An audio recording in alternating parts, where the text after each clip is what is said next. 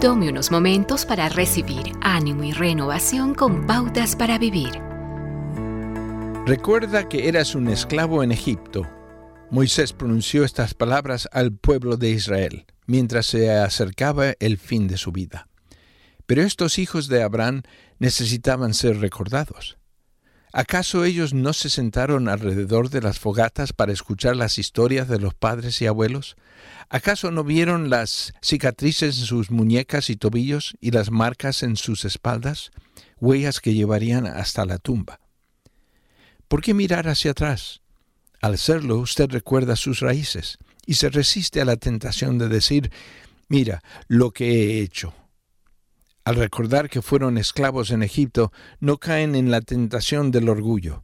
Los esclavos no tenían derechos, si disgustaban a su dueño podrían ser golpeados, arrojados a la cárcel o incluso asesinados. Al recordar que eran esclavos en Egipto, los israelitas reconocían que no fueron sus recursos ni sus ingeniosas negociaciones lo que condujo a su liberación. Fue el Dios de Abraham, Isaac y Jacob, que los guió con su poderosa mano. Al recordar que eran esclavos en Egipto, Trataban a otros con compasión, justicia y amabilidad.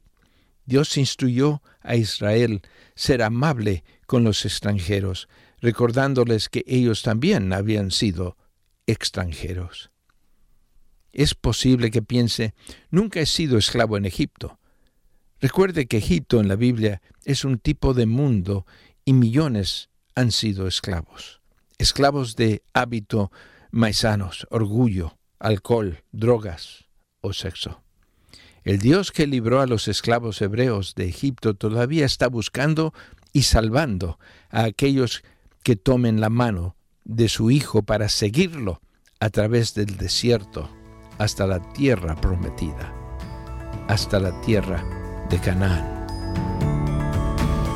Acaba de escuchar a Eduardo Palacio con Pautas para Vivir, un ministerio de Guidelines International Permita que esta estación de radio sepa cómo el programa le ha ayudado.